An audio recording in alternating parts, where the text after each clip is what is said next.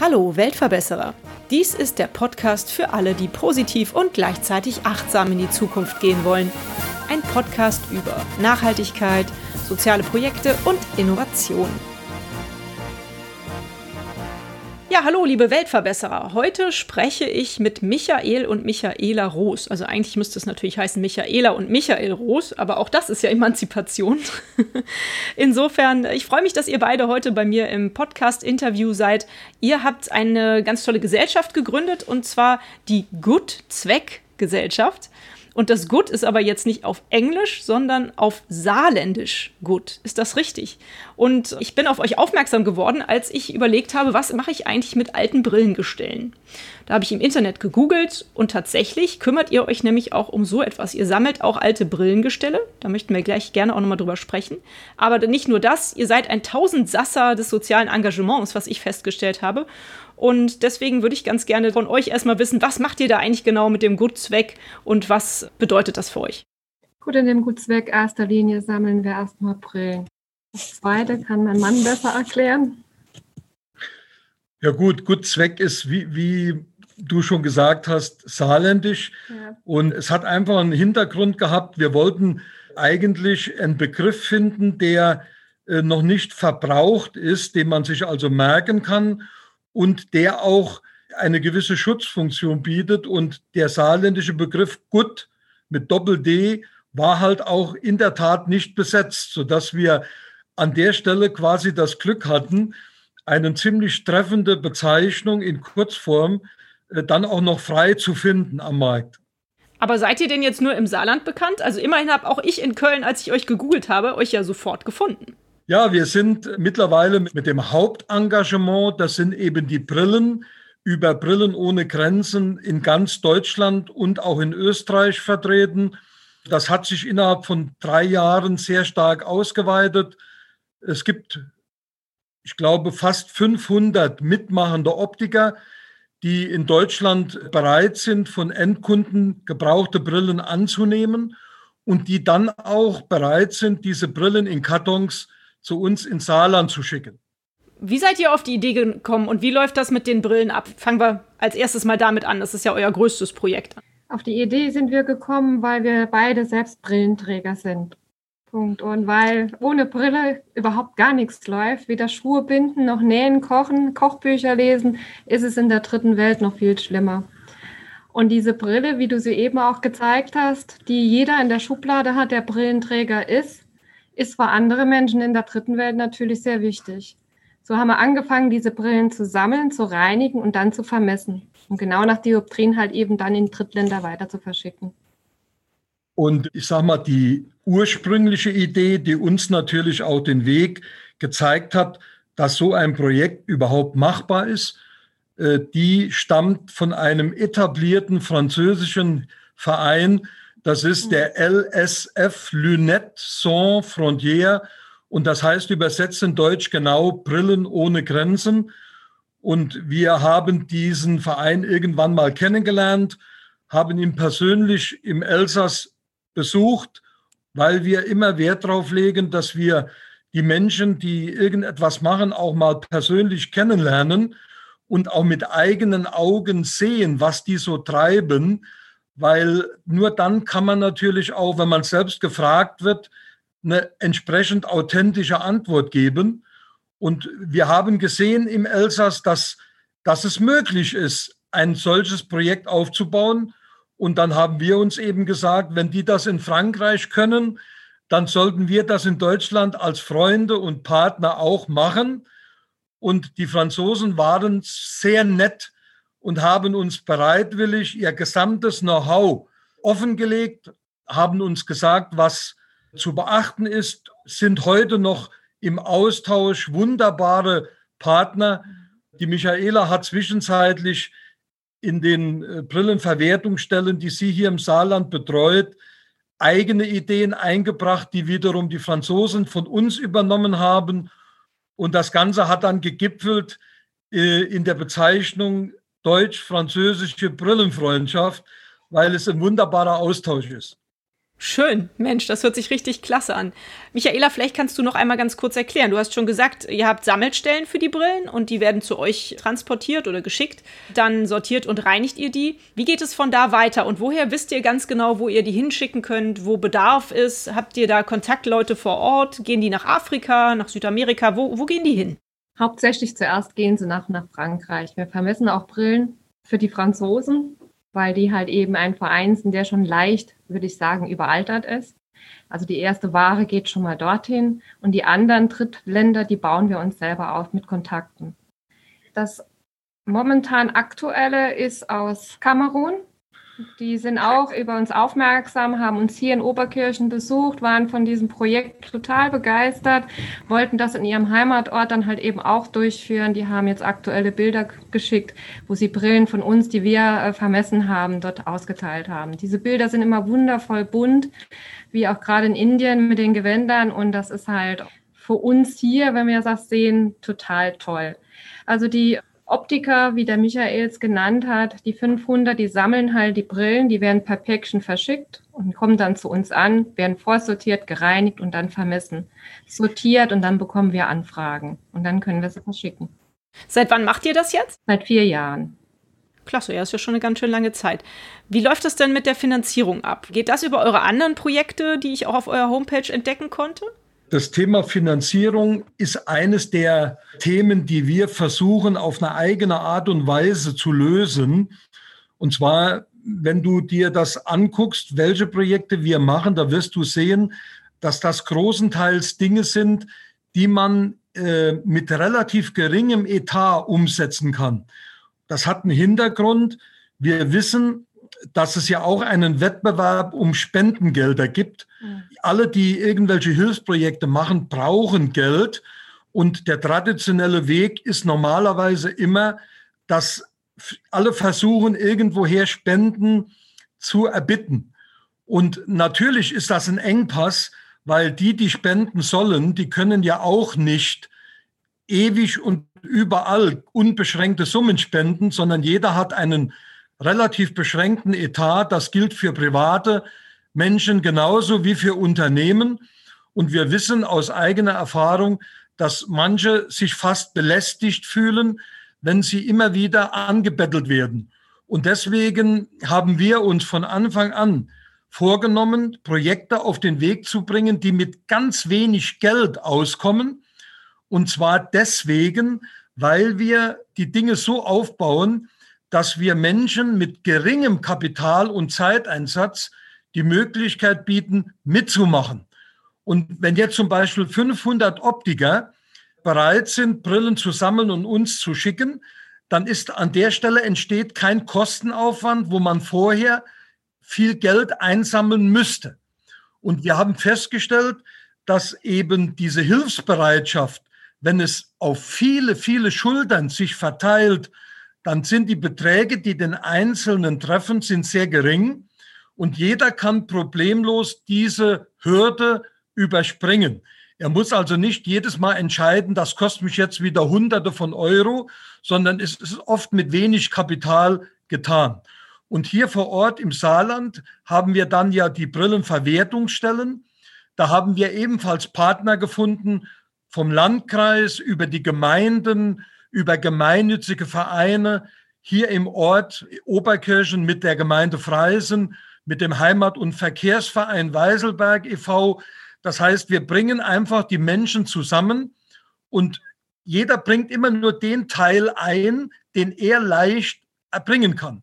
Und in der Summe sind dann plötzlich große Dinge möglich, obwohl wenig Kapital im Einsatz ist. Und das ist eigentlich der Schlüssel, dass wir uns nur an den Stellen wirklich engagieren, wo wir nicht von Anfang an auf viele Spendeneinnahmen angewiesen sind, weil wir glauben, das würde dann irgendwann zusammenbrechen. Mhm.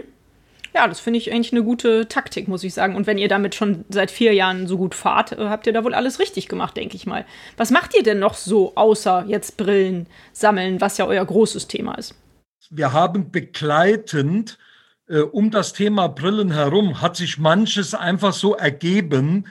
Äh, wir sind zum Beispiel durch Rotary irgendwann aufmerksam geworden, dass es in Deutschland eine sogenannte Deckelsammelaktion gab, wo also im großen Stil versucht wurde, Kunststoffdeckel von Flaschen einzusammeln. Das hat eine ganze Zeit lang toll funktioniert, war aber im Ergebnis abhängig von dem sogenannten Marktpreis, der im Recycling für eine Tonne Kunststoff erzielt werden konnte.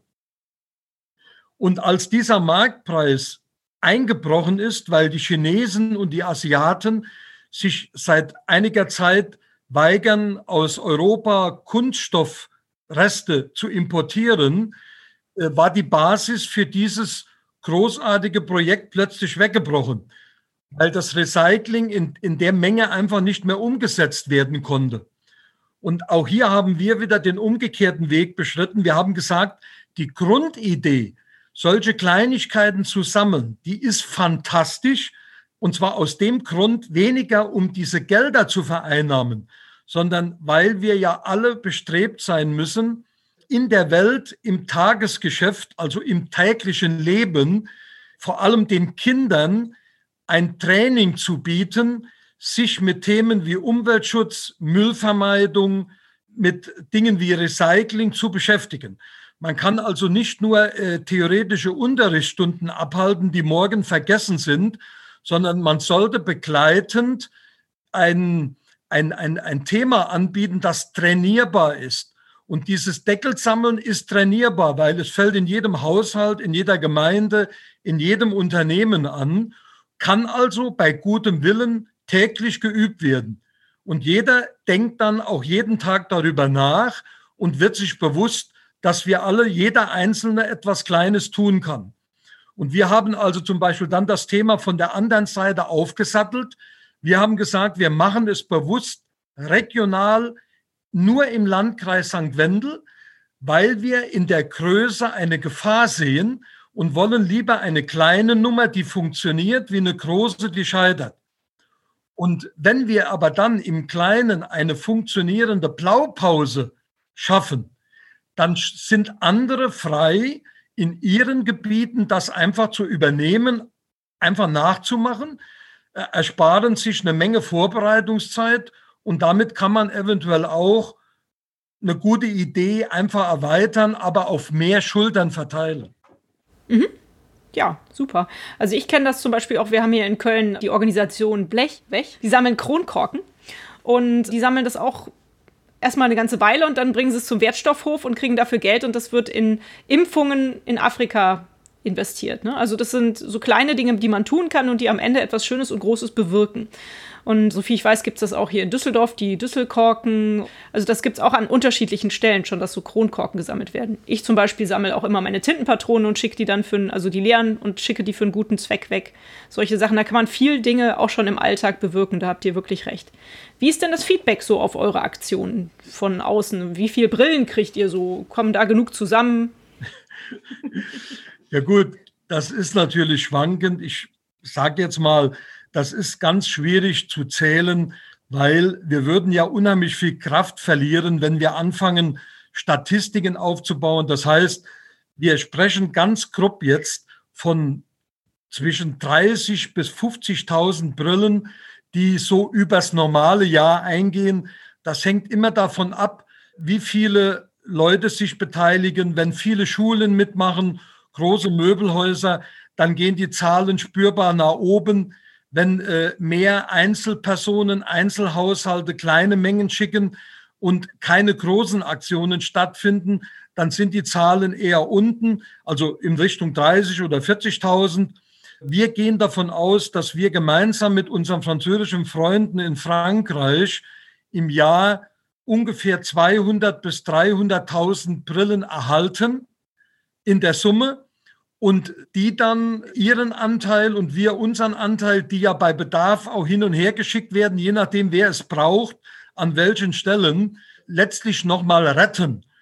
Die Kernaufgabe ist ja, dass wir damit Menschen, die im Ausland acht oder und wenn es nur vier Monatslöhne sind, acht oder vier Monatslöhne, wer kann solche Summen, auch in Deutschland, wenn eine Brille acht Monatslöhne verschlingen würde, könnte auch in Deutschland keiner mehr eine Brille oder wenige eine Brille kaufen. Und das sind die Dinge, die wichtig sind.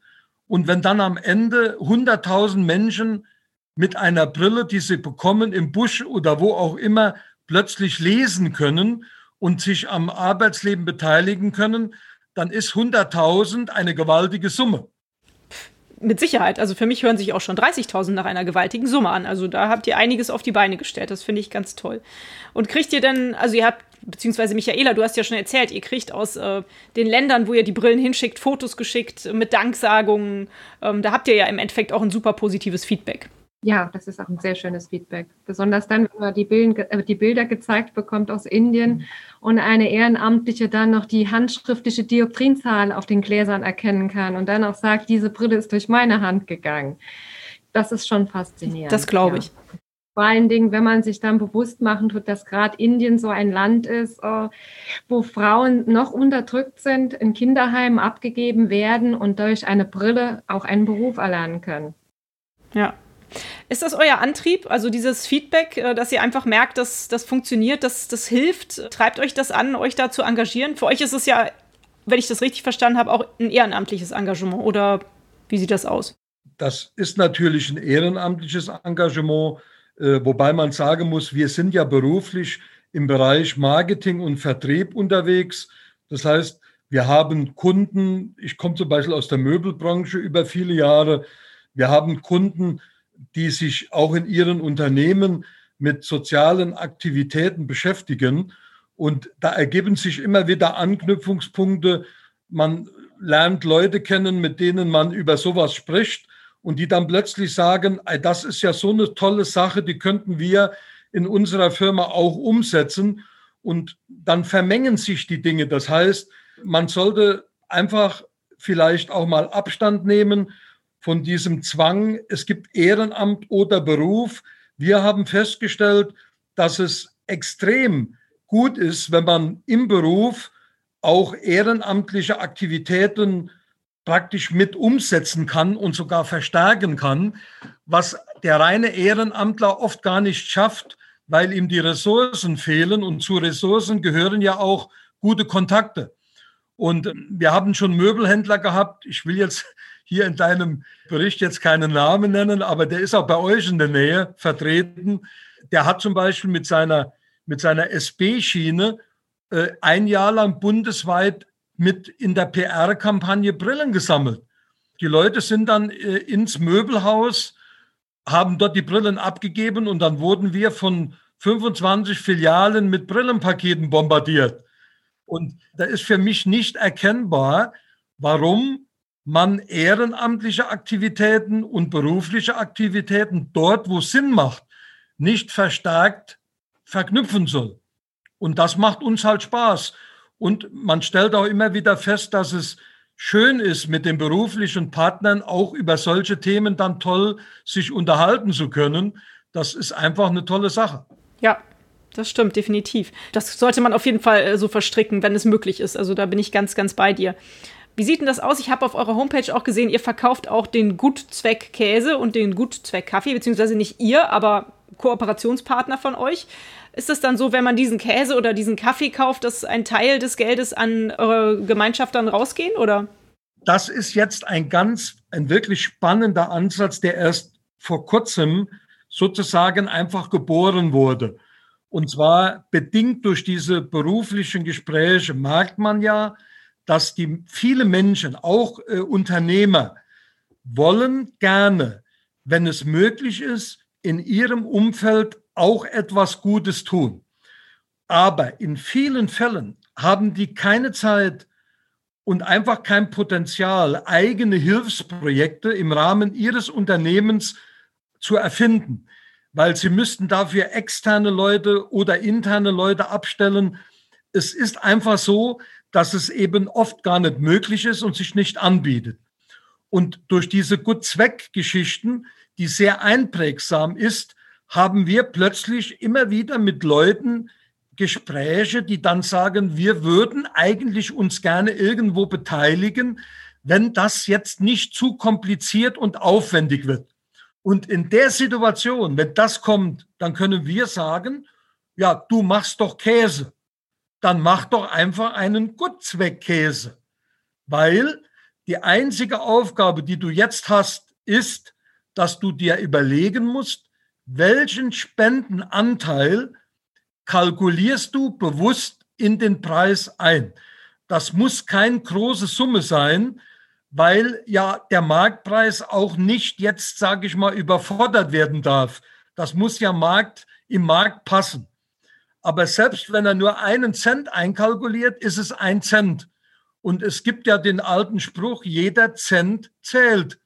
Und das wiederum bedeutet, wenn jetzt jemand sagt, ich mache da mit, dann hat er halt ein Gutzweck Käse, dann muss er sagen, ich gebe davon 33 Cent ab und die muss er als Hersteller dann einmal im Jahr oder alle halbes Jahr, wie er es möchte, muss er dann eine, quasi eine Summe ermitteln aus seinen Umsätzen und an einen vorher definierten Spendenempfänger, das sind in der Regel gemeinnützige Vereine, abführen.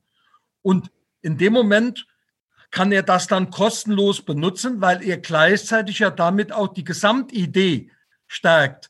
Weil jeder, der darüber erzählt und sagt, ich mache mit, der trägt ja dazu bei, dass dieser Idee, in die Produkte etwas einzukalkulieren und abzugeben, dass die weiter wächst. Tolle Idee und schön, dass ihr das dann irgendwie so mitfördert sozusagen. Wie ist es denn für euch im letzten Jahr gelaufen, wo uns alle so ein bisschen die Corona-Pandemie ausgebremst hat? Oder es tut sie ja auch immer noch. Aber äh, war das für euch sehr schlimm? Was heißt sehr schlimm? Klar, es äh, hat vieles reduziert. Die Brillen sind Anfang des Jahres ein wenig weniger eingeschlagen. Jetzt hat sich die Kisten, die sich bei uns vom Haushalt häufen, das sind so täglich so 15 Pakete, die ankommen. Also der Nachschub der Brillen ist schon sehr groß. Das mit dem Vermessen ist jetzt ein bisschen schwieriger, weil wir auch halt eben die Abstandsregeln halten müssen. Ich sage, ähm, momentan bin ich in St. Wendel nur mit einer Dame zugange, die mit mir vermessen tut. Hier in Oberkirchen habe ich heute zum Beispiel angefangen, ehrenamtlich jemanden das zu zeigen, damit es weitergeht. Es hat auch uns hier getroffen. Ich dachte, vielleicht hätte es sich ja sogar auch positiv ausgewirkt, kann man jetzt nicht sagen. Aber vielleicht, es haben ja sehr viele Leute, glaube ich, in der Corona-Zeit ihre, ihr Zuhause ausgemistet, hatte ich so das Gefühl. Unter anderem habe ich auch eine alte Brille im Schrank gefunden und äh, bin auf euch aufmerksam geworden. Also ich dachte, vielleicht würde es dadurch sogar mit den Brillen mehr werden. Also ich denke mal, die Nachhaltigkeit, das ist jetzt schon mehr überdacht worden. Die Menschen denken schon ein bisschen nachhaltiger, bewusster, informieren sich genau, wo kann ich jetzt das, was ich aussortiert habe, irgendwo noch, ohne dass es in den Müll kommt, irgendwo hinsenden. Die Bereitschaft, das ist halt eben auch die Anfragen, die wir übers Internet bekommen. Das glaube ich.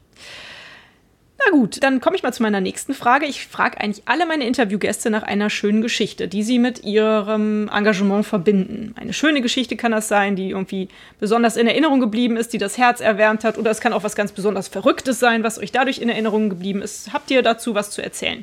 Na gut, ich sage mal jetzt verrückte Geschichten als solche fällt mir jetzt spontan äh, weniger dazu ein, aber schöne Geschichten gibt es wirklich viele. Vor allem muss man sagen, was einem wirklich richtig gut tut, ist, dass die, die Anerkennung für das Projekt groß ist. Das heißt, wir kennen fast niemanden bisher, der gesagt hat, das ist Schwachsinn oder völliger Unsinn, sondern äh, durchweg wird das Projekt positiv gesehen. Ja.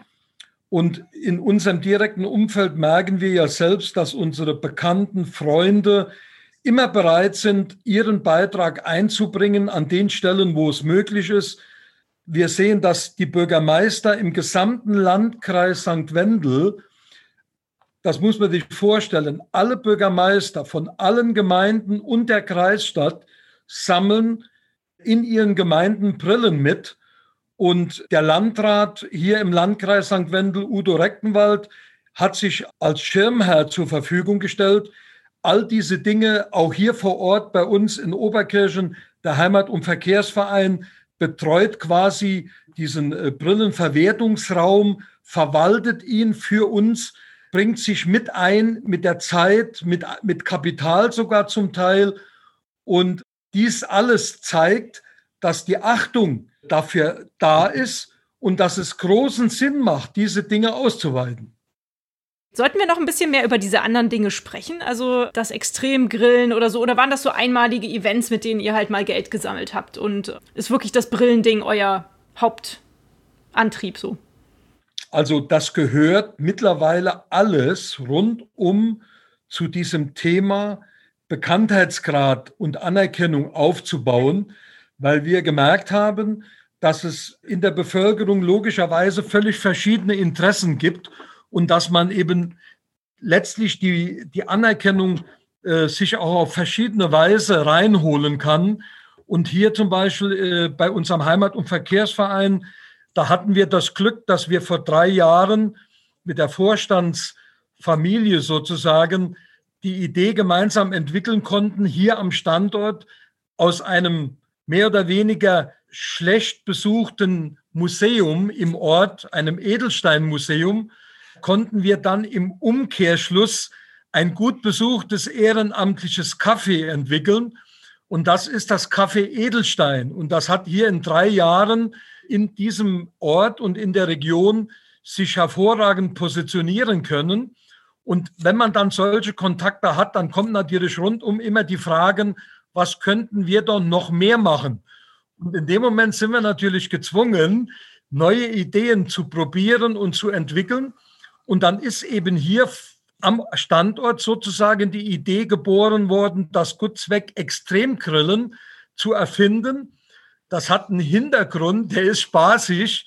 Wir hatten das Kaffee gemeinsam begonnen, äh, haben dann sonntags geöffnet, damit hier in, in dem Ort, der eben nicht der, der allergrößte ist, äh, so ein Angebot auch nochmal für die Bevölkerung geschaffen werden kann.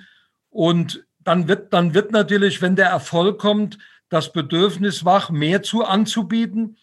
Und wir hatten halt oder wir haben hier keine normale, übliche Küche wie in einem Restaurant oder in einem Café. Und das kostet ja auch Geld. Also mussten wir wieder Lösungen finden, die kein Geld kosten. Und dann haben wir einfach Folgendes getan. Wir haben einen örtlichen Unternehmer angesprochen, der als Ketterer arbeitet und haben ihm angeboten, dass er vor unserer Haustür unter einem Pavillon grillt das ist ja dann eigentlich ein völlig anderes Thema. Man braucht keine Küche. Und dann haben die Leute bei jedem Wetter dort eben das Grillgut in Empfang genommen und sind ins Kaffee. Und im Kaffee haben sie gegessen und getrunken. Und weil das alles ein bisschen extrem ist, war der Name natürlich schnell geboren. Und weil der liebe Ketterer auch einen kleinen Betrag von diesem Essen abspenden muss, weil er ja quasi hier auch bei uns dann sein Geschäft machen kann, war klar, das ist ein gut Zweck, weil ja etwas gespendet wird. Und es ist extrem anders, also war gut Zweck extrem grillen. Und das hat sich so gut etabliert, dass wir am Schluss vor Corona im Grunde jede Woche dienstagsabends ein Extremgrillen durchgeführt haben. Wow, also wenn ich das nochmal zusammenfassen darf, ihr wart am Anfang mit dieser Idee unterwegs, die Brillen zu sammeln, die viele Leute ja in ihren Schubladen und Schränken liegen haben und die eh sonst wahrscheinlich vielleicht verstauben oder weggeschmissen werden. Und dann habt ihr dieses Brillenbusiness mit Hilfe der tollen französischen Freunde aufgebaut und daraus sind jetzt immer mehr so kleine Zweige entstanden, wo ihr halt auch für den guten Zweck Geld sammelt und wo ihr euch auch so ein bisschen auf der sozialen Ebene praktisch da mit dem Gutzweck verwirklicht. Richtig? Toll zusammengefasst. Mensch, also es hört sich richtig toll an und ich bin äh, richtig froh, dass es so Leute wie euch gibt, denn davon bräuchte es eigentlich noch viel mehr auf der Welt. Wie kann man euch denn helfen? Was kann man tun? Brillen sammeln. okay. Also wirklich einfach mal die Schränke durchgehen und gucken. Gehen eigentlich auch Sonnenbrillen? Nee, ne, wahrscheinlich nicht. Also es geht schon um. Doch, doch, doch, doch, doch, doch. Okay. Sonnen ja, Sonnenbrillen gehen auch. Die gehen ans Himalaya oder äquatornahe Länder die brauchen diesen Sonnenbrillen. Die haben nämlich keine. Und ähm, wenn man der Sonnenbestrahlung halt eben sehr ausgesetzt ist, bekommt man halt eben nachher, das nennt man Katarakt, das ist der graue Star. Und das ist halt sehr wichtig dort. Und die sammeln wir halt. Und werden auch genauso verschickt wie die Brillen. Es gibt mittlerweile sogar große Abnehmergruppen, die gezielt bei uns nach Sonnenbrillen fragen also es gibt ein Team zum Beispiel, die fliegen jedes Jahr ehrenamtlich nach Uganda Und die nehmen dann zum Beispiel auf diesem Flug allein 1000 Sonnenbrillen mit. Wow. Das ist ja klasse. Wie ist das mit, also wenn ich jetzt im, über meine Sonnenbrillensammlung hier zu Hause denke, da kann ich euch bestimmt ein paar schicken oder hier abgeben an der Sammelstelle, aber ähm, da sind ja einige auch so leicht kaputt. Zerkratzt vielleicht oder die haben so Macken. Was macht ihr mit solchen Brillen? Nehmt ihr die auch? Versucht ihr die zu reparieren? Ja, wir nehmen diese Brillen auch. Manche werden noch repariert und andere werden recycelt. Sehr schön. Ach Mensch, das macht mich ja glücklich. Dann weiß ich schon, was ich äh, nächste Woche auf jeden Fall diese ganzen Brillen zusammensammle und die endlich abgebe. Kaputt ist nicht, wenn der Nasenflügel oder wenn, wenn meinetwegen die Scharniere wackeln. Das kann man alles reparieren. Ja. Eventuell kann man ja sogar auch äh, noch eine Brille gebrauchen, die, wo ein Hebel fehlt, weil man kann sie ja dann, was du meinst, als Einzelteile irgendwie noch recyceln, ne? Kommt ganz drauf an, ja. Genau. Mhm. Fühlt ihr euch denn als Weltverbesserer? Dies ist ja der Weltverbesserer-Podcast, wie ihr vielleicht mitbekommen habt. Oder darf ich euch zumindest diesen Titel übergeben? Weltverbesserer, okay. Also, ich sag mal, jeder von uns, jeder, der seine Zeit oder einen Teil seiner Zeit dort, wo es ihm persönlich möglich ist, investiert, um an irgendeiner Stelle anderen zu helfen. Und das hat jetzt mit der Summe der Aktivität nichts zu tun, sondern äh, überhaupt es zu tun. Je nachdem, der eine hat die Ressource, der hat viel Zeit, andere hat vielleicht wenig Zeit, hat mehr Geld zur Verfügung und der dritte bringt mit einem guten Kontakt eine Lawine ins Laufen. Das heißt, jeder, der einfach äh, neben seinen normalen beruflichen Aktivitäten und seinen privaten Aktivitäten dann auch noch irgendetwas tut, wo er eben andere im Blick hat und dort, wo er helfen kann, halt sich auch wirklich bewegt und irgendetwas macht, das ist für uns schon ein Weltverbesserer. So sehe ich das auch. Insofern seid ihr auch welche. Also, ich habe auf eurer Homepage einen so wunderschönen Spruch gesehen und ich glaube, das ist so ein bisschen wie euer Leitbild, deswegen wollte ich ihn ganz gerne nochmal vorlesen. Was immer du tun kannst oder träumst, es tun zu können, fange damit an. Ich glaube, von Johann Wolfgang von Goethe war der Spruch. Ist das so euer Leitspruch? Genau so. Das kann man sagen. Viele haben Angst, irgendetwas zu bewegen und äh, stellen sich das alles ziemlich schlimm vor.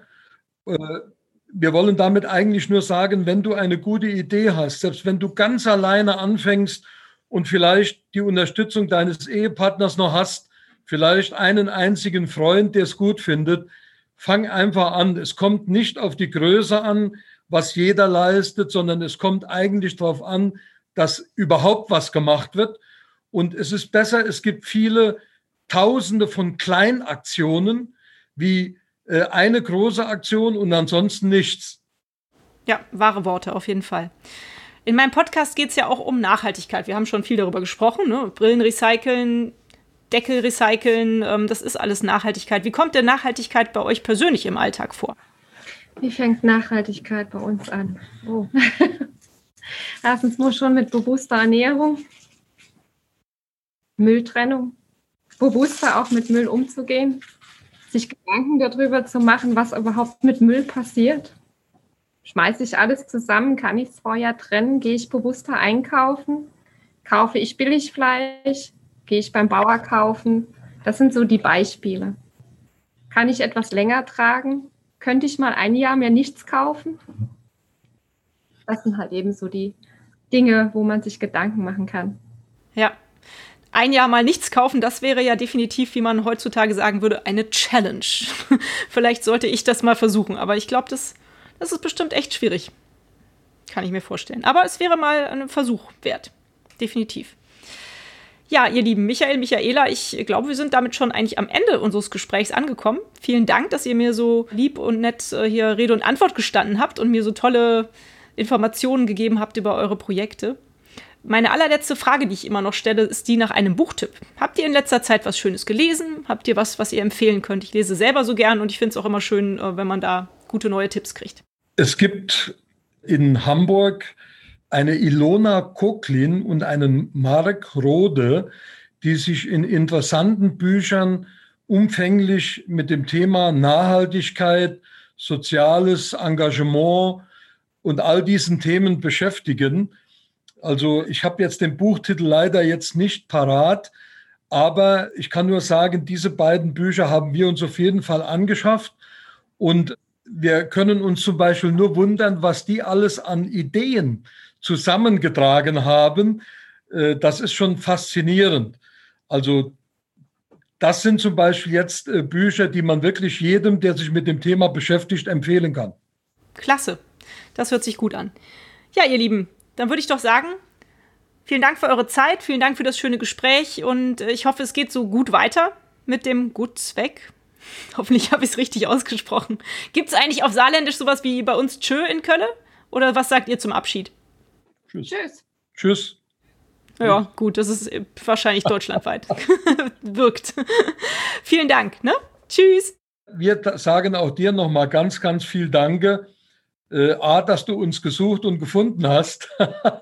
und B, haben wir jetzt heute auch selbst sehr viel gelernt, auch über Podcast ja. und solche Sachen. Und wir würden auf jeden Fall gerne mit dir in Kontakt bleiben. Das würde mich auch sehr freuen.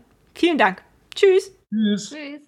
Wie immer beim Weltverbesserer Podcast findet ihr alle wichtigen Informationen in den Folgennotizen zu dieser Episode. Schaut rein und klickt euch durch, da werdet ihr alle Kontaktdaten und weitere Informationen finden.